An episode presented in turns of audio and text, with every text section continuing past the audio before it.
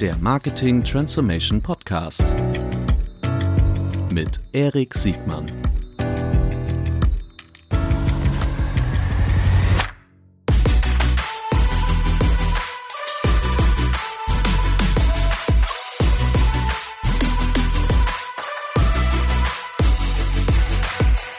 Herzlich willkommen zu einer neuen Folge des Marketing Transformation Podcasts. Heute mit Professor Dr. Tobias Blask. Herzlich willkommen, Tobias. Herzlichen Dank, Erik. Das ist mir eine große Ehre. Heute der erste, der erste äh, Professor hier. Wir kennen uns schon länger über, woher kennen wir? Über Burkhard Funk. Professor Dr. Burkhard äh, Funk.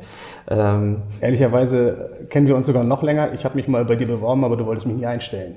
Das war noch im Blumenladen. Ja, ne? genau. Ja, das, das, das, ähm, das, das, freut mich, weil aus, aus, dir ist ja äh, doch was sehr Gescheites geworden. Äh, das wäre bestimmt nicht so gut ausgegangen, wenn du bei mir im Blumenladen veränderst. Auch, wer, wer, weiß, wer, weiß, wer weiß Geschichte wer weiß. rückwärts gedreht. So, die ähm, ich freue mich sehr, dass du heute da bist. Du bist äh, Unternehmer, du bist äh, in der Wissenschaft und in der Lehre tätig. Du hast schon ein Unternehmen gegründet und äh, äh zweifelsfrei ein ganz schlauer Kopf. Wir zwei wollen heute reden über das, was du besonders gut kannst oder wo du dich in den letzten Jahren äh, massiv äh, mit auseinandergesetzt hast. Um die sprechen über das Thema Bidding. Bidding, die Mutter aller operativen äh, Schritte in der, in der, in der Versteigerung. Mhm. Äh, und als zweites Thema wollen wir über die, die, die Grenzen und Chancen von Automatisierung, Personalisierung und Segmentierung sprechen. Genau. Ähm, du hast äh, gemeinsam mit äh, Kommilitonen Adference äh, gegründet. Ähm, das ist einer der der schlaueren, aber auch späteren Gründungen im, im Bit-Management gewesen. Ihr habt, glaube ich, mit SEA angefangen und dann mit Amazon weitergemacht. Ist das richtig? Das ist korrekt. Wir haben 2014 die Firma aus der, aus der Uni ausgegründet. Zusammen, zu fünft waren wir damals, ähm, vier wissenschaftliche Mitarbeiter, ein Prof. Ähm, und haben dann uns zunächst auf nur Bidding, nur Google spezialisiert, waren da, wie du korrekt gesagt hast, einer der späteren, die da, mhm. die da gestartet sind haben das dann ausgeweitet auf weitere Dienstleistungen, äh, beispielsweise Bidding für Amazon, was da jetzt gerade ein großes Thema ist, haben aber auch einen Preisvergleich mittlerweile, mhm. etc. Ähm, die Firma ist allerdings inzwischen übergegangen in, ähm, in den Besitz von About You. Genau, das glaube ich kam vor einem halben Jahr äh, oder einem Jahr schon über, über einen Ticker, dass About You euch gekauft habt. Ihr kriegt äh, trotzdem oder vielleicht gerade auch deshalb immer noch äh, Preise diverser, diverser Art. ähm, aber erzähl mir noch mal einfach kurz zu dir. Äh, du bist ja jetzt nicht mehr bei Adference, äh, soweit ich verstanden habe. Du hast ja äh, jetzt äh, die, die Lager gewechselt und äh, bist in der Forschung und der Lehre tätig.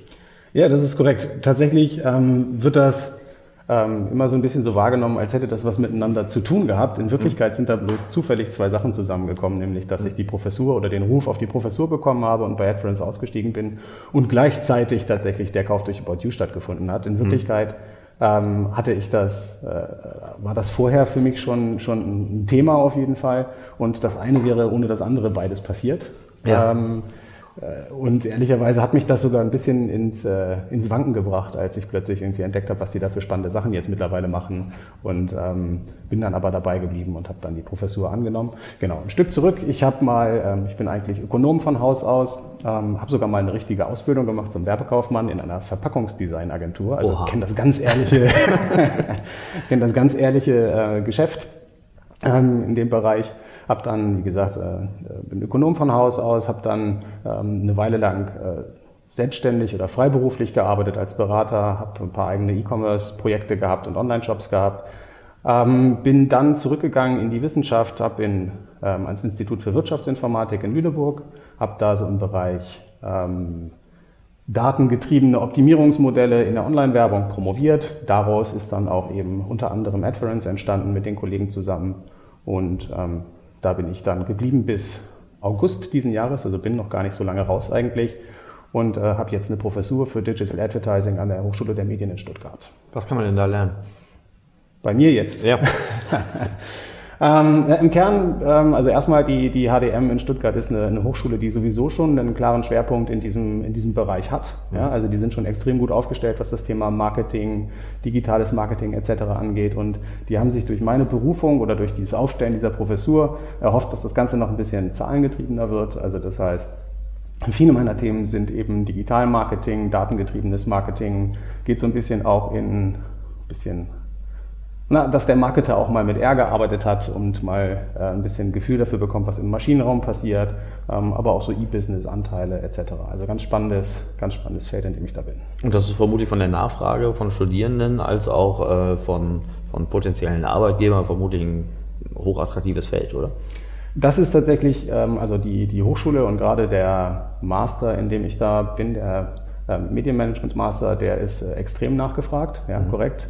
Ähm, gleichzeitig bin ich dann noch in so einem Bachelor, der eine Werbung Spezifizierung, äh, eine Spezialisierung hat, der ist auch sehr nachgefragt. Man hat da dadurch, dass sich da so viele bewerben und da nur die Guten hinkommen, tatsächlich auch viele sehr coole Studierende, mhm. äh, mit, denen man, mit denen man gut was machen kann. Und auf dem Arbeitsmarkt sind die natürlich auch gefragt, wobei die da in Stuttgart sowieso relativ wenig Probleme haben, ähm, irgendwie den Arbeitsmarkt ähm, da unterzukommen, egal was sie gemacht haben. Ja, ich hoffe, dass da nicht nur Stuttgarter Studenten Gut, die, äh, wir wollen äh, sprechen über, über Bidding. Automatisierung ist, ist das, ist das äh, große Dachthema, was wir heute haben wollen. Äh, aber jetzt dein, dann, dann letztlich, dein letzter privatwirtschaftlicher Schritt mhm. ähm, hat sich ja ganz stark mit, mit Bidding auseinandergesetzt. Ich weiß noch, als wir damals über Bidding gesprochen haben oder so in den, in den Anfängen von Netference, äh, da gesagt haben, boah, Bidding, das ist... Ähm, das ist ein Markt, der ist eigentlich schon ganz gut bedient. Äh, da braucht eigentlich keiner mehr noch ein weiteres Tool. Das war so zu Zeiten, als es noch Efficient Frontier gab, mhm. also unabhängig Efficient Frontier gab, mhm. Kensho, Marin etc. Mhm. Ähm, das war ja, das war ja total falsch, was ich da äh, vorher gesagt habe. Ich glaube gar nicht, dass das im Kern jetzt erstmal falsch war. Ich glaube, wir waren einfach nur wahnsinnig naiv und bereit, uns eine ganze Weile lang auch selbst genug auszubeuten, dass wir dass wir da ein Stück Strecke gehen konnten. Und wir hatten halt zufällig was entwickelt, was wohl gut funktioniert hat in dem mhm. Fall. Also das ist schon, ähm, das, das war jetzt so retrospektiv, war das, war das gar nicht so klar, dass das so, so wahnsinnig gut mal funktionieren würde irgendwann. Ähm, wir hatten da so einen Algorithmus, der, der vergleichsweise nerdig war. Die Uni hat gesagt, geht doch mal los und guckt mal, ob das einer haben möchte. Wollte keiner haben, weil wir am Ende lange Tabellen mit Conversion-Wahrscheinlichkeiten versucht haben, äh, Werbetreibenden zur Verfügung zu stellen. Dann haben wir gesagt, komm, wir einen Schritt noch, dann, dann, dann probieren wir mal aus, wie das eigentlich funktioniert. Und unser erster Test war dann in der Otto-Gruppe gegen seinerzeit Marine und wir waren besser, obwohl wir noch gar kein Tool eigentlich hatten. Und das hat uns dann eben genug Rückenwind gegeben, um, um zu sagen, komm hier, wenn das jetzt hier funktioniert hat, dann rollen wir das doch mal ein bisschen aus und ähm, haben das dann immer weiter gemacht. Im Kern geht es ja beim Bidding auf diesen Third-Party-Plattformen oder auf diesen proprietären Plattformen wie Google geht es ja darum, dass eigentlich fast alle, bis auf Google oder Amazon selbst, auf denselben Daten Entscheidungen treffen müssen. Mhm. Oder zumindest mal ging das sehr lange so. Und da war halt schon die Frage, wie gut kannst du eigentlich rechnen und wie sehr konzentrierst du dich auf dieses, auf dieses Rechnen in dem, was du tust, ähm, schon relevant. Und wir waren halt neu und extrem fokussiert auf das Thema Rechnen und hatten noch gar nicht irgendwie den Rucksack voll mit Kundenwünschen, was man sonst noch alles machen konnte, könnte. Mhm. Und hatten dann doch tatsächlich einen Hebel, der, der, ähm, der gemacht hat, dass dieses Produkt, obwohl du sicherlich dich völlig unrecht hattest, dass das so ein alleinstehendes Bidding-Tool, ähm, dass man da auch andere Ideen hätte haben können zur Gründung, mhm. ähm, äh, hatten das Glück, dass das gut funktioniert hat und es hat dann ja, also läuft ja auch tatsächlich immer noch wahnsinnig gut. Entschuldigung, mir fällt auch gerade auf, dass Bidding war ja gar nicht die erste Idee, sondern zuerst äh, habt ihr ja mit, äh, mit Customer Journey Attributionsthemen irgendwie angefangen, oder? Ja, damals, das war, war, war so zweigleisig. Wir hatten, ähm, Christian und ich hatten uns beschäftigt mit so ähm, Zeitreihenanalysen auf aggregierten Daten und Entscheidungsfindung da, ähm, mhm. also sprich das, woraus sich das Bidding am Ende entwickelt hat. Florian, der andere äh, Mitgründer, hatte sich auf das Thema User Journey Analysen spezialisiert und im Kern haben wir die Gründung der Firma so querfinanziert über User Journey Analysen, okay. ähm, statt, statt Venture Kapital aufzunehmen. Und ähm, haben das ähm, also von daher ja, das war somit das Erste und daraus, darauf basierend haben wir dann eigentlich das Produkt entwickelt. Wenn du einem, einem dritten Unbeteiligten erklären musst, warum Bidding, vielleicht jemand, der sich schon für, für Marketing oder Digital-Marketing-Prozesse interessiert, aber wie erklärst du dem, warum Bidding so zentral wichtig ist? Oder vielleicht auch, wo mhm. die Grenzen der, der, der Bedeutung sind?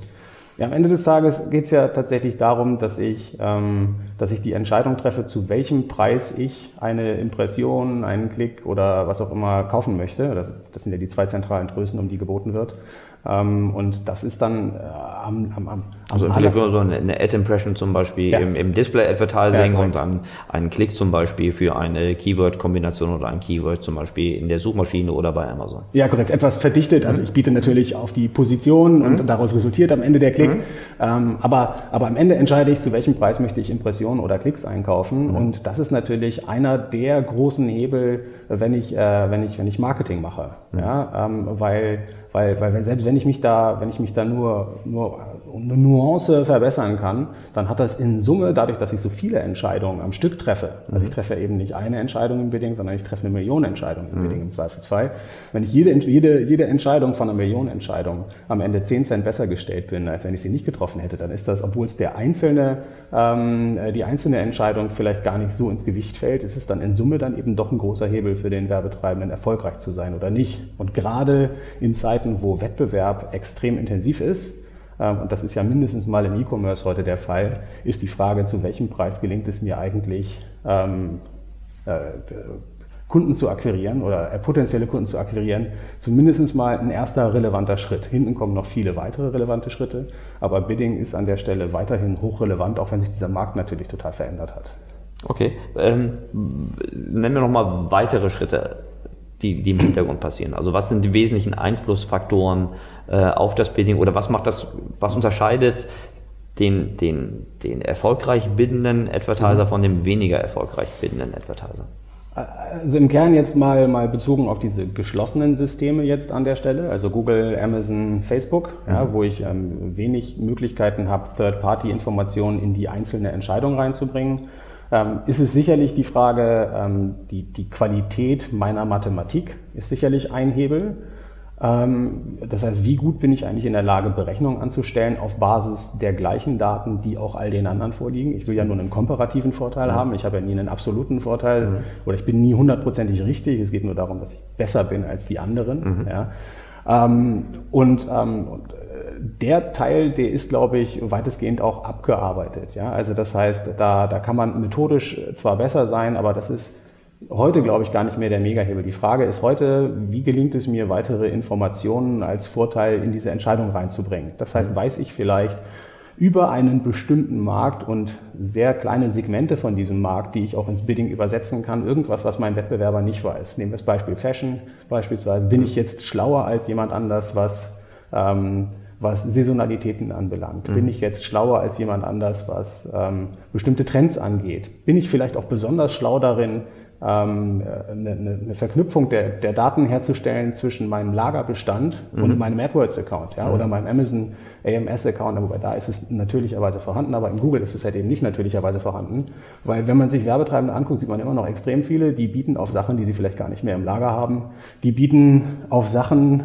die sie vielleicht auch ohne Bidding verkaufen würden. Ja? Also mhm. das heißt, wenn ich mir so ein Produkt-Lifecycle angucke, ist ja immer die Frage, wo muss ich eigentlich noch pushen und wo nicht. Und es gibt genügend Accounts in, in, in Google, die laufen einfach so durch. Mhm. Ja? Und es ist, glaube ich, die Intelligenz liegt heute in weiten Teilen in diesen Details, in diesen Marktkenntnissen, in dieser, in dieser Schlauheit, was, was das Thema zusätzliche Informationen angeht tatsächlich. Und das hast du ja auch explizit auch gerade für die Situation der eigentlich geschlossenen Auktion. Ja. Ne? Also das sind ja, also die, die keine weiteren Drittdaten zur Verfügung stellen, sondern nur die First-Party-Data des Advertisers äh, vermutlich erst ex post irgendwie dazu korrelieren lassen. Weil du weißt, doch, nee, stimmt gar nicht. Du kannst auch manche Sachen, die Beispiele, die du gerade genannt hast, äh, dass ich nur für Artikel biete, die ich auch lagerfähig, äh, also lieferfähig habe, das sind Informationen, die habe ich ja in Echtzeit zur Verfügung. Die habe ich in Echtzeit zur Verfügung und die habe ich in Google Shopping beispielsweise, kann ich die auch verwenden, aber in den Textanzeigen an der Stelle vielleicht eben auch nicht. Ja, ja, und Saisonalitäten ne? kann ich im Grunde auch aufgrund von Analysen der Vergangenheit irgendwie. Ja, ja, ja korrekt. Oder, oder ich habe halt vielleicht Einblicke in Lieferantenbeziehungen. Ich weiß vielleicht, was nächste Woche besonders gut laufen wird oder, oder, oder ähm, ich weiß, dass ich der Einzige bin, der diesen tollen Adidas-Sneaker hat, ja, ja etc. Ne? Also, also wir gehen halt beide Richtungen, ne? wenn du wettbewerbsfähig bist, also weil du ja. vielleicht der Einzige bist, der diesen Sneaker in unterschiedlichen Größen lieferfähig hat. Ähm, es kann aber auch sein, dass du äh, vielleicht gerade einen Engpass hast oder nicht komparativ. Ja, äh, exakt. Ist mein Preis ein guter Preis? Ist zum Beispiel ein Riesenhebel. Ja. ja der wird massiv unterschätzt in, in weiten Teilen. Ähm, es gab lange Zeit, als die, als die Plattformen angefangen haben, ihre eigenen Biddings ähm, einzusetzen, die ja ohne, ohne Frage gut funktionieren. Da war einer der großen Erklärhebel, die jetzt beispielsweise Google zu den Advertisern getragen hat, an der Stelle war, wir, wir haben eine, eine immense Vielzahl an, an Informationen, die wir, die wir ins Bidding aufnehmen. Ja, also sitzt der gerade an der Alster und hat ja heute Morgen ein Ei gefrühstückt. Ja, das sind Informationen, wo, wo, wo ein, ein, ein, ein, ein, eine Plattform vielleicht sagt, habe ich, nehme ich ins Bidding rein und beeindruckt vielleicht auch den einen oder anderen, ist vielleicht aber gar nicht so wahnsinnig wichtig, wie ist mein Preis ein guter Preis. Also diese eine mhm. Variable erschlägt einfach tausend sinnlose andere Variablen. Da ist ganz viel Feenstaub tatsächlich auch auf der Vertriebsspur, äh, was, diese, was diese Auktionsverfahren und die Mechanismen, die darin arbeiten, angeht. Da möchte ich gerne äh, gleich noch, noch tiefer einsteigen. Die, ähm, aber du sagst, sagst gerade, die, also nicht alles, was ich gut messen kann und in eine Geburtsstrategie mit einfließen lassen kann, muss auch gleichzeitig so relevant sein für mein wirtschaftliches Ziel. Absolut, korrekt. So, okay. Das heißt, ähm, was sind dann die, könntest du das sagen, was die wesentlichen strukturellen Vor- oder Nachteile sind zwischen Third-Party-Tools, so wie ihr jetzt eins mhm. verkauft habt oder wie du eins in der Vergangenheit verkauft hast, mhm. und den, und den proprietären Google, Facebook, ich weiß gar nicht, hat Amazon noch eigene Bidding-Tools, weiß ich gar nicht. Also das würde mich jetzt überraschen, wenn sie ja. nicht irgendwann mal eins ja. hätten. Stand jetzt ähm, bieten sie das nicht an, mhm. meines Wissens nach. Mhm. Ähm, der, der zentrale Unterschied, äh, also wenn man jetzt mal aus so einer Globalperspektive sich das Ganze anguckt, dann kann man sich natürlich hinterfragen, kann man natürlich hinterfragen, wie schlau ist es eigentlich ähm, am Ende, dass der Marktplatzanbieter die Optimierung für mich als Marktplatzteilnehmer mhm. ähm, übernimmt. Insbesondere, weil das ja nicht exklusiv nur für mich macht. Ja, genau, korrekt. Der hat nämlich, der hat doch ganz andere Entscheidungsprobleme am Ende zu treffen. Ähm, und auch ohne da, da, da Böses irgendwie zu unterstellen, irgendwie an der Stelle. Aber es kann ja auch mit, mit rationalem Handeln zu tun haben, wenn man dann auch eine gewisse Eigenoptimierung betreibt. Und das wäre jetzt ja auch nichts Neues im, im digitalen, mhm. im Digitalumfeld. Und ähm, von daher. Sag mal, sag mal ein Beispiel für Eigenoptimierung. Ich glaube, jeder kann sich was darunter vorstellen. Ähm, also ohne, dass ich jetzt sage, dass das Match-Types zum Beispiel. Match-Types. Ich finde die Empfehlung für Match-Types im Allgemeinen. Ne? Ja. Ähm, ich habe selten erlebt, dass sie zu zu eng äh, vorgeschlagen werden. ja, korrekt. Nein, absolut. Also also der der der Marktplatzanbieter hat natürlich ein großes Interesse daran, dass auf der einzelnen Auktion möglichst viele mitbieten. Das ist das, wo du gerade drauf anspielst. Hm. Und da ist es natürlich immer hilfreich, wenn alle broad eingebucht gebucht haben. Mhm. Da besteht bei ihm dann natürlich viel ähm, Entscheidungsfreiraum, wer jetzt genau relevant ausgespielt werden soll. Und da reicht es ja tatsächlich schon, wenn er genug unterfüttert, einfach nur um bei der Zweitpart, dann muss ja gar nicht der potenzielle Gewinner der Auktion sein. Mhm. Es reicht ja, wenn man den, den, den folgenden, äh, wenn man einfach genügend folgende Bieter mit in die Auktion nimmt, um zumindest mal den tatsächlichen Klickpreis des, des schlussendlichen Gewinners in der Zweitpreisauktion mhm. ähm, tatsächlich höher werden zu lassen, als er eigentlich sein müsste vielleicht in dem Also seine Produktivität, also aus der Publisher-Sicht, also der, mhm. der, der äh, gierigen Plattform, mhm. äh, die Produktivität seiner für jeden Keyword-Klick äh, in Summe dann höher wird. Ne? Ja, korrekt, genau. Bei den gleichen Geboten. Also der, da muss ja der Gewinner der Auktion noch nicht mal was an seinem Gebot verändern. Wenn ich mhm. einfach was an den nachgerankten mhm. ähm, Geboten verändere, verändere, dann wirkt sich das ja schon auf den tatsächlichen Klickpreis aus am Ende des Tages. Mhm. Ähm, plus gleichzeitig, es gibt ähm, äh, man hat einfach ein Interessengemenge, dass das, man kann es ja, glaube ich, ganz einfach äh, zusammenfassen. Es, die Interessen sind einfach nicht dieselben, die ich als einzelner Werbetreibender habe und der, die, die, der, die, die Plattform hat. Mein, ich glaube, das Kerninteresse der Plattform ist am Ende des Tages ja, dass alle Werbetreibenden so glücklich sind mit dem, was ich tue, dass sie dass sie, dass sie immer wieder kommen. Mhm. Aber ich habe ja überhaupt gar kein wirtschaftliches Interesse daran, dass die glücklicher sind. Also ich habe ja kein Interesse an einer, an einer Advertiser-Rente, ja? ja? sondern ich möchte ja genau den Punkt treffen, wo sie genau glück, genauso glücklich sind, dass sie, dass sie bei mir das meistmögliche Geld ausgeben und dann gibt es zusätzliches Glück, das ich bei den Advertisern produzieren könnte. Mhm.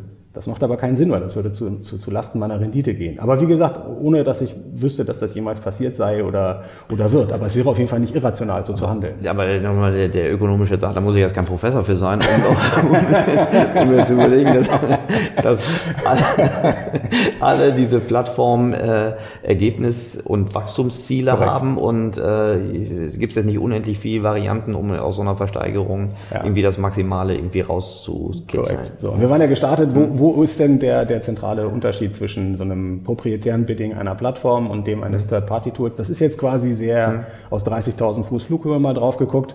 Und ähm, aber auch im, im Detail ist natürlich die Frage, die sind sicherlich mittlerweile sehr gut in der operativen, im operativen Bidding, das äh, zweifelt ja auch überhaupt keiner an. Wenn ich aber vielleicht zusätzliche Informationen habe, wie die, die ich gerade genannt habe, zum Markt, ja, mhm. Ähm, dann ähm, oder zu meinen Produkten oder zu meiner Lieferfähigkeit, zu meinen Preisen, zu irgendwas, was morgen passiert, mhm. ja, das heißt also, jedes Bidding ist ja immer reaktiv. Mhm. Also auch Third-Party-Bidding, das ich nicht zusätzlich schlau mache, ist am Ende des Tages reaktiv. Das heißt, ich muss ich, ich beobachte irgendwas und basierend darauf treffe ich eine Entscheidung. Und zwischen diesem Beobachten und der Entscheidung liegt ja das Anfallen von Daten, die auf Basis von falschen Entscheidungen getroffen, äh, äh, getroffen ähm, angefallen sind. Ja? Gleichzeitig ähm, gibt es diese Phase auch nach hinten raus wieder. Das heißt, irgendwann ist vielleicht mein super Angebot vorbei, dann muss irgendjemand wieder Daten sammeln, damit ich merke, dass das Angebot vorbei ist und die Gebote vielleicht wieder reduzieren etc. Wenn ich als Advertiser diese Information in Schlau schon vorliegen habe in meinen Daten, dann kann ich meinem eigenen Bidding die natürlich viel viel einfacher mitgeben, als wie ich sie jetzt so einem sehr generischen, für alle Advertiser funktionierenden Bidding ähm, einer Plattform geben muss. Aber nichts ohne, also, also ohne, die sind wirklich gut mittlerweile. Ich glaube, es gibt aber genügend Use Cases, in denen sie es halt, in denen sie halt nicht die beste Lösung sind. Die, ähm, wie, wie schnittstellenfähig sind die Bidding-Tools der, der, der, der Plattform im Verhältnis zu den Third-Party-Tools? Siehst du da irgendwelche Einschränkungen? Mal außer so, mal so konzeptionelle Dinge wie, wenn ich schon irgendwie Smart Bidding mache, also wenn ich schon meine eigene Attribuierung vornehme, dass es dann schwer ist, dann nochmal äh, eine weitere draufzusetzen, oder zumindest das in meiner Welt wenig Sinn macht. Die, ähm, gibt es Schnittstellen-Einschränkungen? Ähm, es ist natürlich für dich einfacher, einem Anbieter, mit dem du Kontakt hast und der zu dir, ähm, der, der, der deutlich weniger Kundenbeziehungen hat vielleicht irgendwie mhm. als, als, als ein Google, ähm, dazu zu bringen, irgendwie eine Sonderlocke für dich zu bauen. Mhm. Ja? Also ich wüsste jetzt nicht, dass Google Sonderlocken baut für einzelne Advertiser, zumindest nicht für die 99,99 Prozent der Advertiser, die ich so kenne. Mhm. Ähm, von daher ist das schon, ähm, ist man da schon sicherlich schnittstellenfähiger, wenn man so ein Third-Party-Tool hat. Man hat aber eben auf der anderen Seite, wenn man jetzt, also der, der, der klare Nachteil äh, so eines Third-Party-Tools ist eben tatsächlich die Häufigkeit, in der ich sinnvollerweise Entscheidungen treffen kann. Mhm. Ja, also das heißt, ähm, so, eine, so ein Google-Bidding funktioniert ja in naher Zeit, nahezu Echtzeit, mhm. ähm, während ich als Third-Party-Tool im Kern einmal am Tag meine Gebote abgebe. Es gibt, ich kann das auch häufiger tun, ich kann das beliebig häufig tun, mhm. es ist bloß nur nicht sinnvoll, weil ich halt eben bestimmte Daten nur tageweise zurückbekomme von Google und eigentlich meine Datengrundlage schlechter mache, wenn mhm. ich ähm, die Entscheidungen häufiger treffe.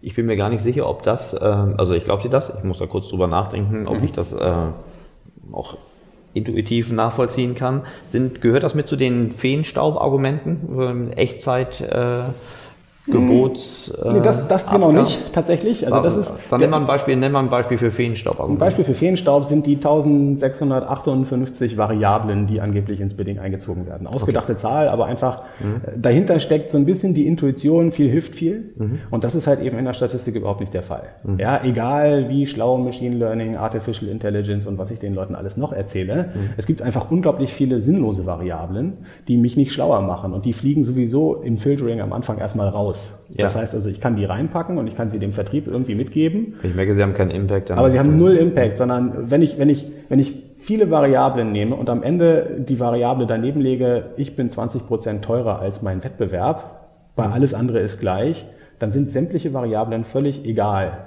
im Kern, außer mhm. diese eine. Das heißt also, nur weil ich viele Variablen habe, heißt das nicht, dass das gut ist. Das ist Feenstaub.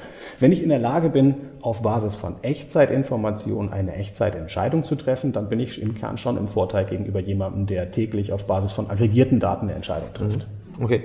Die ähm, häufiges Vertriebsargument, was, was ja immer wieder genannt wird, ist äh, zum einen das, das Smart Bidding. Mhm.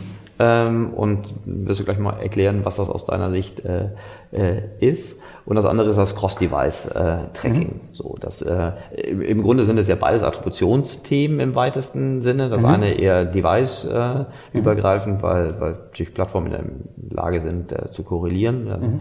wem, wem sehr wahrscheinlich welches äh, Device gehört. Das, das Smart Bidding ist ja, so wenn ich richtig verstehe, eine, also so ist das Argument, eine durch künstliche Intelligenz gestützte Attribution bei mehrere Customer also mehrere mhm. Touchpoints innerhalb der Customer Journey äh, auf, auf einer großen Fallzahl richtig, richtig bewertet und ausgesteuert werden können. Das ist korrekt. Ist ja. das etwas, was du, äh, wenn du, wenn du Tests gemacht hast mit, mit eurem Tool zum Beispiel gegen, gegen die, die Google Engine, ähm, wo man regelmäßig sagen konnte, ja stimmt, die outsmarten äh, mit ihrem Bidding äh, alle anderen Normal-Tools, die, die nicht diese Möglichkeiten haben? Oder ist, ist das eher ein durchmischtes Bild? Also da muss ich tatsächlich sagen, dass mein letzter Stand jetzt ja schon ein kleines mhm. bisschen her ist. Mhm. Ne? Also das heißt, dass ich da richtig operativ mitgearbeitet habe, das ist ja jetzt ähm, zumindest mal im Kopf schon eine ganze Weile her, ja, ja ist im mhm. neuen Leben. Ähm, und da hat sich sicherlich auch nochmal viel getan. Aber was man auf jeden Fall festgestellt hat, ist, dass dass die lange Zeit sich ganz, also jetzt am Beispiel Google, dass die sich ganz lange da nicht drum gekümmert haben und dieses ähm, Google-eigene Bidding an der Stelle keine Relevanz hatte. Mhm. Das hat auch keiner benutzt und die, die es benutzt haben, haben schnell damit wieder aufgehört, weil es mhm. einfach nicht funktioniert hat.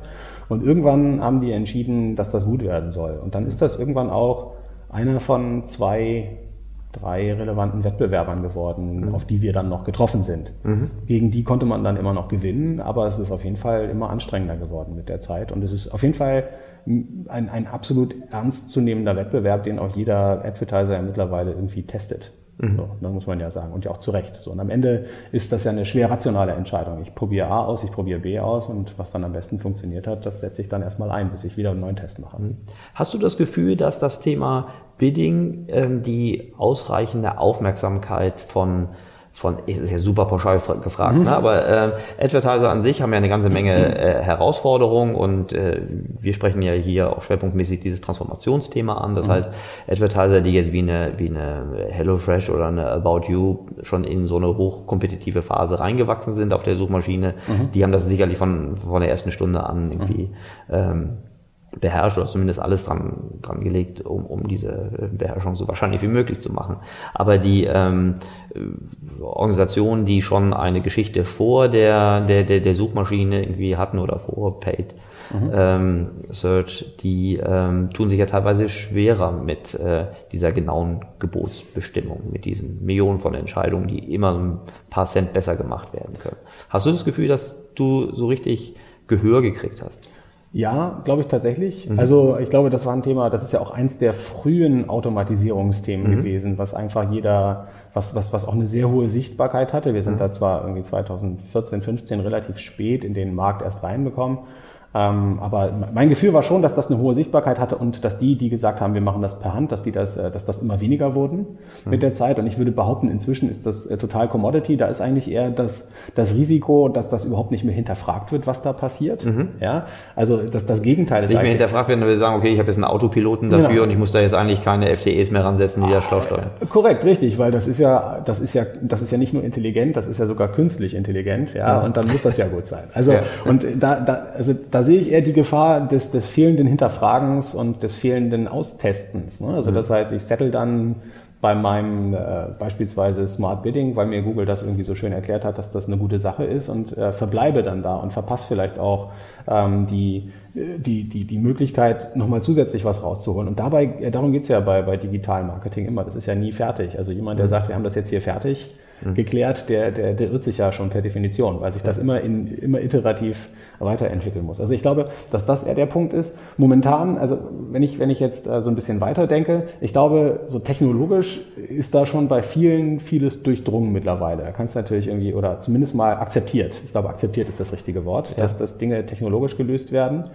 Ähm, auf der anderen Seite geht es jetzt, glaube ich, darum, in, in weiten Teilen die, die, die zu vermittelnde Botschaft äh, genauso schlau zu machen wie, wie die, den, den Übermittler der Botschaft. Ja, ja, nimm mal ein Beispiel dafür. Das ist ja eine perfekte Überleitung in unserem zweiten Teil in weitere äh, Automatisierungsgebiete ja. äh, und auch die Chancen und Grenzen. Ja, ich glaube zumindest mal mit der Brille, die, die ich jetzt die letzten Jahre auf hatte, mhm. gab es halt einen extremen Technikfokus in, mhm. in vielen Themen. Und ich glaube, das hat nicht ausschließlich was mit meiner Brille zu tun, sondern es hat irgendwie, es gibt so einen ähm, Fokus auf Technologien, die es gibt und die, äh, die, Überlegung, wie man die ins Unternehmen implementieren kann, wie man die Aussteuerung ähm, dadurch schlauer machen kann, wie man in Echtzeit Entscheidungen trifft, wie man die vielleicht auch optimal trifft in, in Geburtsprozessen etc. Und mein Eindruck ist so ein bisschen, dass, dass, es, dass es relativ wenige Firmen gibt, die tatsächlich äh, ihre Botschaften auch schon genauso schlau gemacht haben, dass sie mithalten können mit der Geschwindigkeit, die ihnen ihre Technologie ermöglicht. Ja, also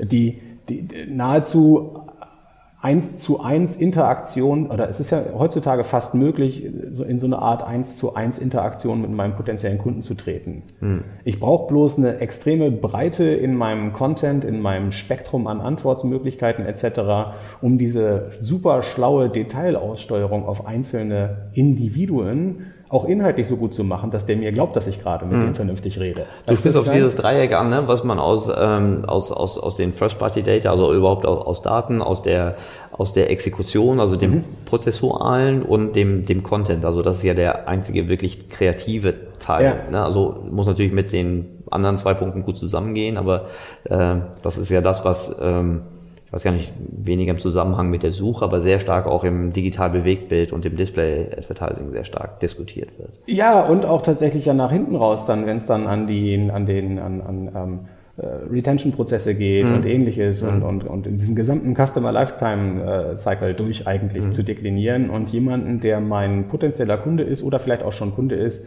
tatsächlich ähm, technisch schlau, aber eben auch inhaltlich schlau so zu begleiten, dass der nicht nur was bei mir kauft, sondern auch wiederkommt. Da sind wir dann relativ mhm. schnell bei dem, was du sicherlich mit dem Manuel Hinz hier regelmäßig mhm. diskutierst und ähnliches oder äh, mit dem äh, Florian Heinemann, wo du, äh, wo es eben darum geht, dass es ja eigentlich viel schlauer ist, äh, jemanden dazu zu bringen, wieder was bei einem zu kaufen, als ihn immer wieder neu zu akquirieren. Ja. ja? Ich hätte auch gesagt, aber die, die, die Bedeutung von ähm intelligenten Content und ich meine mhm. jetzt intelligent in kreativ intelligent und nicht rein über, über ja. Daten und Aussteuerung intelligenten mhm. Content. Äh, das ist etwas, was durchaus für den Akquisitions, für die akquisitionsseitige Wertschöpfung genauso ja. für die Retention-Seite gilt. Ne? Weil das, was du vorhin sagtest, ähm, äh, ist mir dann nochmal noch mal ganz deutlich geworden, diese Prozesse im Bidding auf der, auf der Suche mhm. haben alle gleiche Zugangsmöglichkeiten, es gibt kein Privileg. Mhm. Ähm, diejenigen, die es dann gut beherrschen, äh, das muss ja nicht nur einer sein, aber die haben dann eigentlich wenig Differenzierungsmöglichkeiten. Bei gleichen mhm. Produkten oder ähnlichen Produkten, vergleichbaren Produkten, vergleichbaren Margen, ja, ähm, exakt. Äh, nivelliert sich das alles auf ein, auf ein gewisses Niveau hin. Ja. Der, der Unterschied in der Kreation und in der Ansprache, äh, früher hat man gesagt, äh, Storytelling, mhm. äh, Content Marketing ist ja allgemein äh, etwas, was, was, was wieder an, an Bedeutung äh, erlangt. Mhm. Aber das geht natürlich auch gerade im Zusammenspiel mit der Automatisierung. Ne? Ja, exakt. Und die Frage ist, wie kriegt man eigentlich das alles so schlau, dass ich, dass ich das, dass ich das runterbreche. Ne? Also das heißt, ich als Advertiser, das ist jetzt vielleicht ein bisschen wenig eine technische Perspektive, mhm. ja. Ähm, aber ich starte ja typischerweise mit irgendwie so einer Art Persona, der ich gerne was verkaufen möchte, mhm. ja, die ich oder die meine potenzieller Kunde sein könnte. Und was dann an weiten Teilen oder häufig verloren geht, ist dieses Überblenden der Persona ins Individuum. Mhm. Ja, und das ist ja eigentlich genau das, was Marketing hinten raus dann schlau machen kann. Das erste, die Persona ist eigentlich nur eine Hypothese und richtig. das Individuum ist dann eine Fallzahl 1, die ich dann richtig bedienen muss. Richtig. Und 1 ist natürlich eine mächtig kleine Kohorte an der mhm. Stelle, ne? Mhm. aber, aber selbst sowas wie Fallzahl 100 ist ja mhm. schon, du wirst ja immer als großer Advertiser 100 finden, die sich sehr ähnlich sind. Ja. ja? Mhm. Und ähm, für die kannst du dann natürlich dich optimal aufstellen. Und dieses ganze Thema Personalisierung, Individualisierung und so, das ist ja was, der, ähm, wenn du einmal angefangen hast irgendwie mit diesem Unternehmertum, lässt sich das ja auch nicht wieder los. Das ist was, wo wir jetzt tatsächlich mit so einem ziemlich coolen äh, Team vermutlich demnächst wieder was Neues machen werden. Ähm, also wo wir uns äh, tatsächlich mit vier Professoren zusammengetan haben, zwei von der Freien Universität Amsterdam, ähm, einer aus Lüneburg und, und ich. Und wir überlegen, wie kann man eigentlich diese, diese super schlauen Verfahren eben darauf anwenden, möglichst individualisierte Erlebnisse ähm, zu schaffen, und zwar sowohl contentseitig, wie aber auch technologisch. Mhm. Das ist super spannend. Da müssen ja beide Hirnhälften zusammenarbeiten. Ne? Also die, die, die, die, die rationale, prozessuale und äh, auch überall, wo ich, wo ich Kreation brauche, äh, Assoziation, Empathie. Ja. Ähm, ich, ich kann mir schon vorstellen, das ist ja etwas, was, was viele Advertiser in der Vergangenheit ja schon isoliert beherrscht haben. Ne? Mhm. Also tolle Kreation, tollen Content, den mhm. gab es ja schon schon, mhm. auch schon in den 90ern. Mhm. Ähm, die, das, das prozessuale, automatisierte, richtige Rechnen, richtig aussteuern, mhm. das gab es auch. Mhm. Äh, aber ich verstehe deinen Punkt, dass das Zusammenwachsen von diesen, von diesen, ja. äh, von diesen zwei äh, Bereichen noch, noch nicht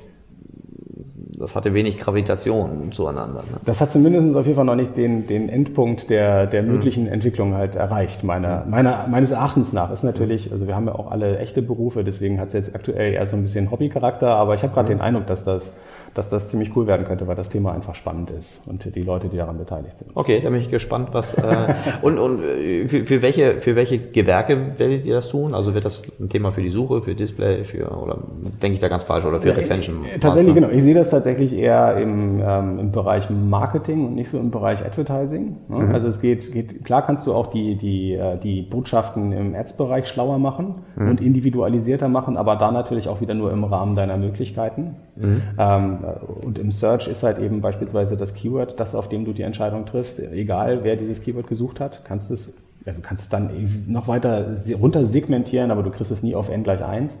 Ähm, aber äh, da geht's dann eher in Richtung ähm, Weiterverarbeitung in der Customer Journey, ähm, Retention etc.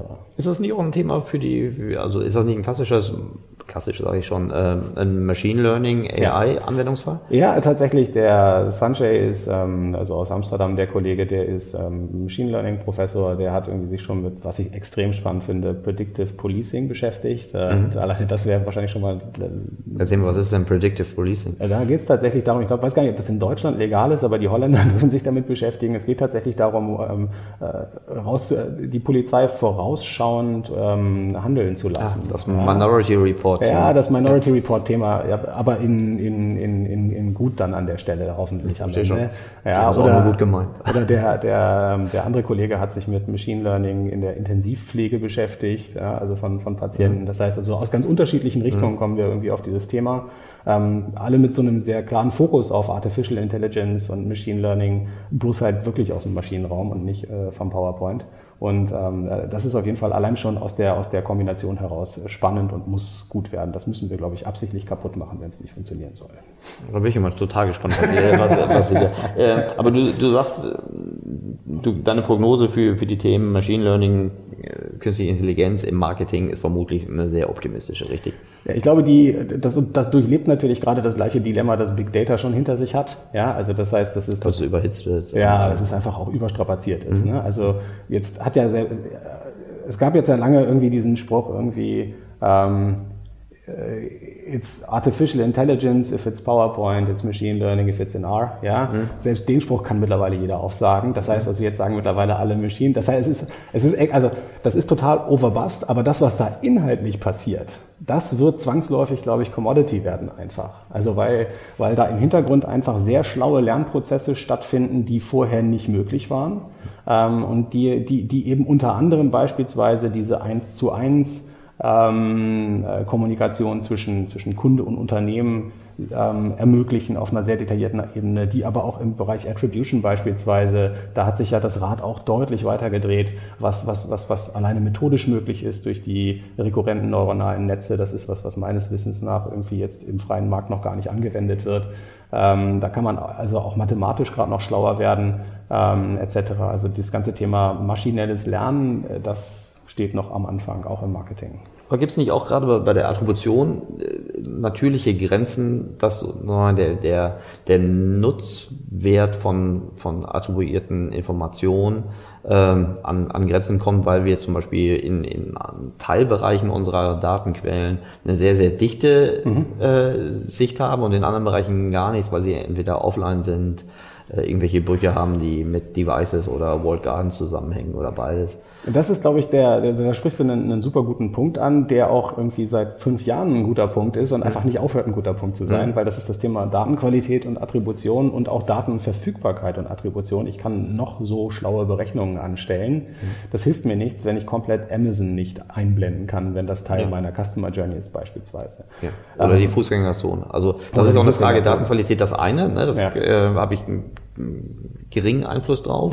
Das andere ist die Erwartungshaltung, was mir Attribution leisten kann. Äh, da habe ich einen Einfluss drauf. Ja, ja, nee, das stimmt tatsächlich. Und von daher ist es, glaube ich, auch eben, also gute Advertiser, glaube ich, haben verstanden, dass das für sie ein relevantes Thema ist und dass der letzte Klick halt eben nicht ausschließlich ausschlaggebend dafür ist, dass jemand gerade den Porsche gekauft hat. Ja, aber, ähm, aber gute Advertiser oder richtig gute Advertiser sind sich der Grenzen des Ganzen auch bewusst und da gibt es ja durchaus auch ähm, Näherungsmöglichkeiten, das Ganze schlauer zu gestalten. Das wird halt nur unendlich aufwendiger mit der Zeit. Also ja, ich kann User Journey Attribution machen und die kann ich sehr, sehr schlau machen, beispielsweise eben jetzt mit diesen neuen Verfahren, wie wir sie jetzt da ähm, einsetzen.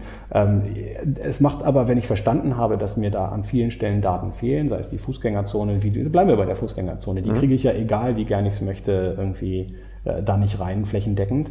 Ähm, deswegen lege ich daneben tatsächlich vielleicht nochmal eine Zeitreihenmodellierung, wo ich meine, meine, meine, ähm, meine, meine Käufe, es geht ja immer irgendwie auf die Transaktion am Ende des Tages, wo ich meine Käufe nochmal aus dieser Perspektive modelliere und dann lege ich daneben noch AB-Tests tatsächlich, die beispielsweise räumlich getrennt, ähm, um die Fußgängerzone jetzt mal mit abzubilden, äh, plakatiere ich Nürnberg einmal komplett zu und in Hamburg finde ich überhaupt nicht statt. Dann habe ich dann einen sehr soliden Test, was mir das bringt, wenn ich das regional eingrenzen kann, wo meine Transaktionen stattfinden.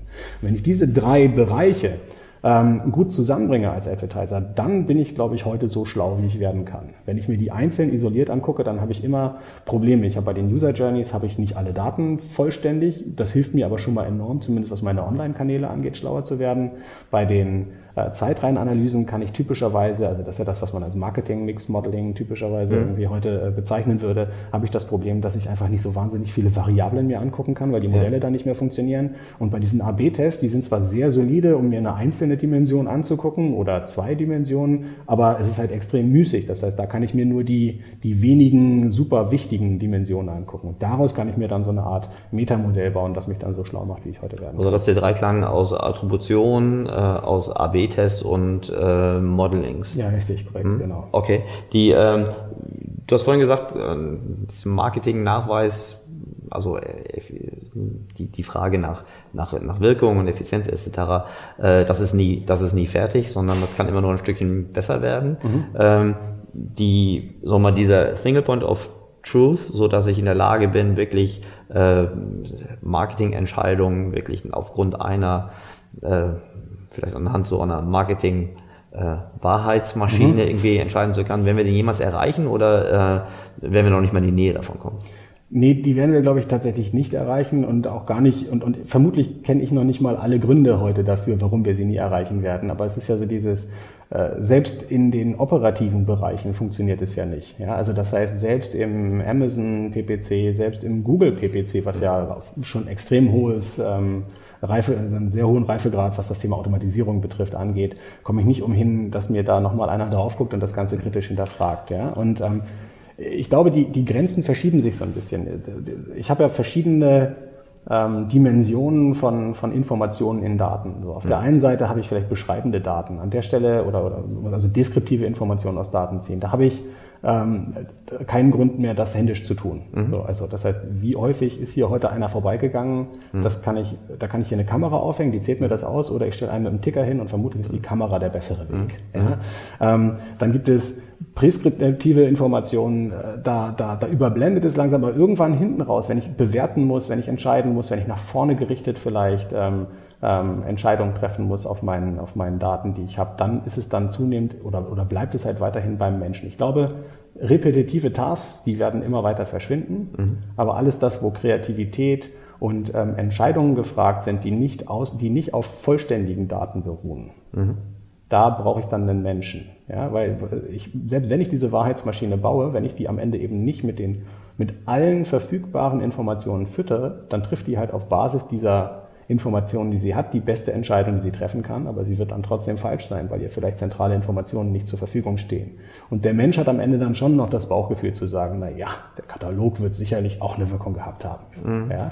Also zumindest hat der Mensch eine, eine bessere Kenntnis über die über die Wahrscheinlichkeit, ob die Daten, wo die Daten vollständiger sind und wo, wo eventuell noch Lücken sind. Ja, korrekt. Aber es gibt sicherlich einen, viele Tasks, wo es vielleicht auch keinen Menschen mehr verbraucht. Mhm. Sicherlich. Okay. Das Thema, ähm, es gibt auch immer wieder ein Argument, was man hört, von, wenn man, wenn man Nachweismodelle, Attribution und Modelings und Tests etc. und trotzdem immer noch eine relativ große Fehler mhm. ähm, äh, Varianz äh, vorliegt, die, ähm, dass der Mensch ja auch selbst irrationale Entscheidungs Muster an den Tag legt. Mhm. Ähm, glaubst du daran oder sagst du, nee, das kann ja durch Tests eigentlich immer wieder auf, auf ein Minimum reduziert werden? Ich glaube ja, also ich, ich glaube nicht an eine fehlerfreie Also die Verhaltensökonomen immer wieder. Ja, aber ich, also auch grundsätzlich, wenn man jetzt noch einen Schritt weiter mhm. zurückgeht, ja, ich, ich glaube nicht an fehlerfreies Verhalten und ich glaube auch nicht, dass das gut ist. Mhm. So, also mhm. aus Naivität und Fehlern entstehen ja auch mal gute Dinge. So, mhm. Und ähm, Menschen verhalten sich natürlich irrational. Das sind ja auch ganz interessante Diskussionen, die ja dann auch über Marketing hinausgehen. Gestern hatte ich interessanterweise eine Diskussion mit meinem Vater zu selbstfahrenden Autos und dass die voll gefährlich sind, weil die gelegentlich mal den überfallen, wenn du dir überfahren, Entschuldigung, ja. wenn du dir fein. Also, das kommt noch. Wenn du, dir, wenn du dir dann aber mal die Zahlen dahinlegst, wie viele Leute halt von so einem selbstfahrenden Auto pro 100 Kilometer überfahren werden und wie viele von Menschen, die ja. Auto fahren, pro 100 Kilometer überfahren werden, dann macht die Maschine da schon deutlich weniger äh, Fehler in diesem Autofahren als solches. Also ich glaube, fehlerfrei wird, wird die Welt eh nie werden. Der Mensch trifft irrationale Entscheidungen die Maschine trifft falsche Entscheidungen oder vielleicht die bestmöglichen Entscheidungen auf Basis nicht vollständig verfügbarer Daten. Das ist, glaube ich, der richtigere Ausdruck in dem mhm. Zusammenhang. Mhm. Ähm, und, ähm, und äh, das ist aber auch gut so, dass der Mensch sich teilweise irrational und falsch verhält, weil daraus können halt wieder tolle Dinge entstehen. Großartig. Ja, wie zum Beispiel Unternehmen. Und ja, genau. Also, also ich bin auf jeden Fall immer wahnsinnig naiv durchs Leben gestolpert und bis jetzt sieht es eigentlich nur schlecht aus. Ja, das, äh, ich, dazu gibt es übrigens Forschung. Ne? Ähm, das kommt aus dem, aus dem, aus dem VC-Startup-Bereich, dass viele der Erfolg, auch äh, gerade der erfolgreichen Gründungen niemals stattgefunden hätten, wenn die Gründer nicht eine ausgeprägte Naivität gehabt hätten. Ja, das kann ich für Friends auf jeden Fall so unterschreiben. Sehr gut. Meine Abschlussfrage.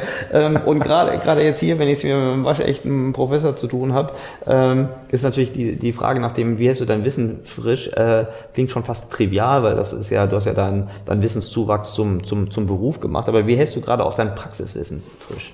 Ja, du hast also in meinem spezifischen Fall, nachdem ich ja erst relativ frisch äh, an, der, an, der, an der Hochschule bin, ähm, zehre ich natürlich noch viel von dem, was ich jetzt irgendwie in den letzten Jahren gemacht habe. Und das ist auch noch relativ frisch, aber die Halbwertzeit ist natürlich mhm. extrem kurz. Von daher ist es tatsächlich super wichtig, den, den Kontakt zu halten. Das geht auf zwei Arten oder auf mindestens zwei Arten. Eine Art ist natürlich mit, mit Unternehmen zusammen Projekte zu machen an der Hochschule und ähm, dort, dort Interaktion zu haben, dann lerne ich gerade extrem viel von diesen Studis. Das ist also, mhm. man denkt ja immer, man wäre genauso alt wie die, wenn man vor denen steht, aber das ist ja überhaupt nicht so. Die sind ja alle geboren, als ich meine Frau kennengelernt habe. gerade Wann hast du deine Frau kennengelernt? 98 und ich ja. glaube, die sitzen, sind alle so 96 geboren, die da gerade mhm. so vor mir mhm. sitzen im Schnitt. Mhm. Ähm, aber die, also ich habe jetzt gerade eine Studentin beispielsweise, die auch so einen Gründungsinstinkt hat und die erzählt mir immer von ihren Ideen und das sind Sachen, da, da kommst du gar nicht mehr drauf. Also du hast auf der einen Seite, glaube ich, aus der Hochschule viel Befruchtendes, mhm. weil du einfach da viel Zielgruppe auch sitzen mhm. hast von digitalem Marketing. Mhm.